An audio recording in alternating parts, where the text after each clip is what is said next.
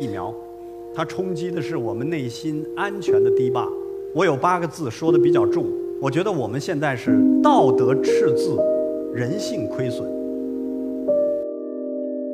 时代总是在出了问题、解决问题、彻底解决问题的这样逻辑循环当中前进。你要有耐心去等待它的洗牌。对于中国这样一个国度来说，很多东西是一个缓慢的洗牌的过程，所以别悲观，在变，在洗牌。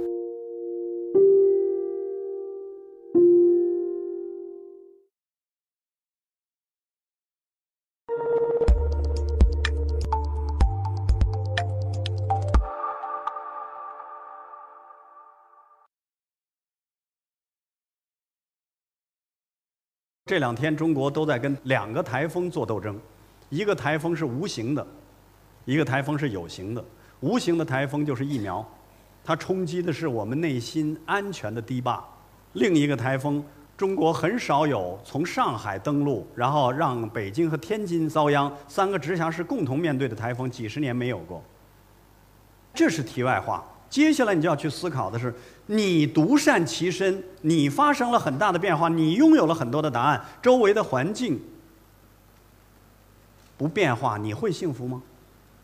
我有八个字说的比较重，我觉得我们现在是道德赤字，人性亏损，这才是目前最大的赤字和最大的亏损。但是人们期待的是疫苗安全的隐患彻底给我解决掉。这就像当初的奶粉事件一样，所以有的时候你要多看看历史也明白。你知道美国的食药监局的建立和形成一道完善的法律，也与当初的奶粉乳制品不安全紧密相关。所以三鹿奶粉的事件，在逼迫中国在乳制品方面发生了很大的变革。疫苗不敢说接二连三。但是这次，我希望它是一个终止。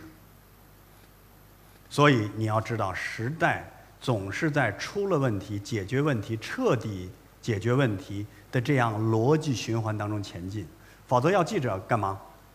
否则要公民干嘛？所以我觉得，我们每一个人能做的事情就是关切。但问题是，中国的人太容易遗忘了。就像我刚才说的那个，撞完人家车。来，咱停路边撒腿就跑了，一车的人没有人阻拦。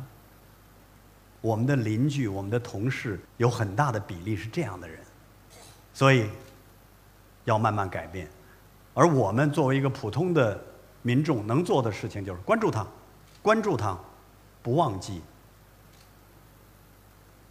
我觉得不是缺乏什么，是过程。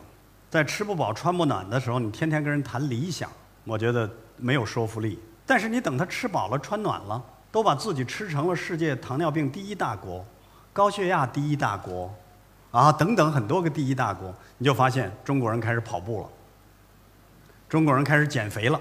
你问在座的各位姑娘，有谁没有经历过我不大吃一顿我就没有劲儿减肥的这个残酷经历？哎，这就是一个小转变。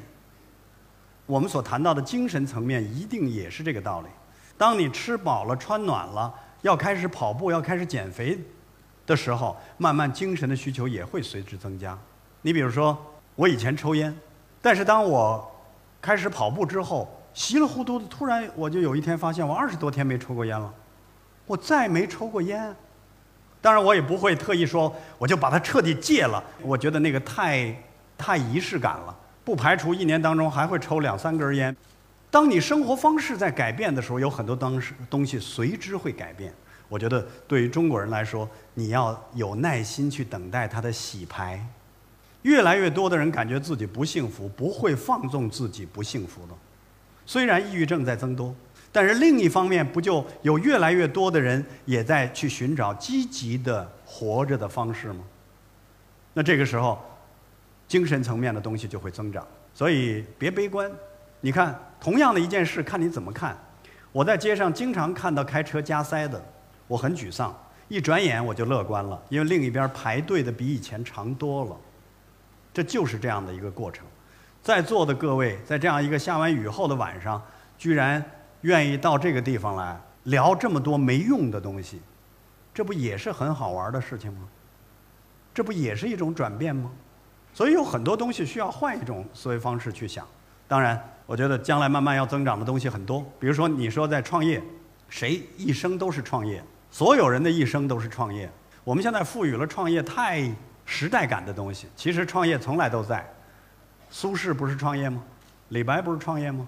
一生都会有很多的创，最后创出了自己的品牌。绝大多数没创出来没关系，只要你活得足够有味道，而且你觉得值。我现在觉得中国特别缺乏的是好的失败是另一种成功的价值观。中国人只接受成功的结局，但是另一种好的失败是一种成功不接受。我觉得那就很难。所以你发现中国足球踢不好有很多原因，其中的一个原因就在于。谁都怕把球丢自己这儿，传给别人自己就算了，没有这种玩法。当然，这只是其中很小的一个原因。所以我觉得，到了我这个岁数，过去三十岁的时候在序言里头写“透明快乐”里头写不着急，到现在五十岁有一点急，因为时光太匆匆了，太快了。你期待的很多东西还没有变成现实。但可是另一方面，还是明白，对于中国这样一个国度来说，很多东西是一个缓慢的洗牌的过程。你看着父辈，有的父辈视红绿灯为无物，但是偶尔就会看到孩子拽着他爸，哎，在变，在洗牌。所以我觉得要有点耐心。好，谢谢各位。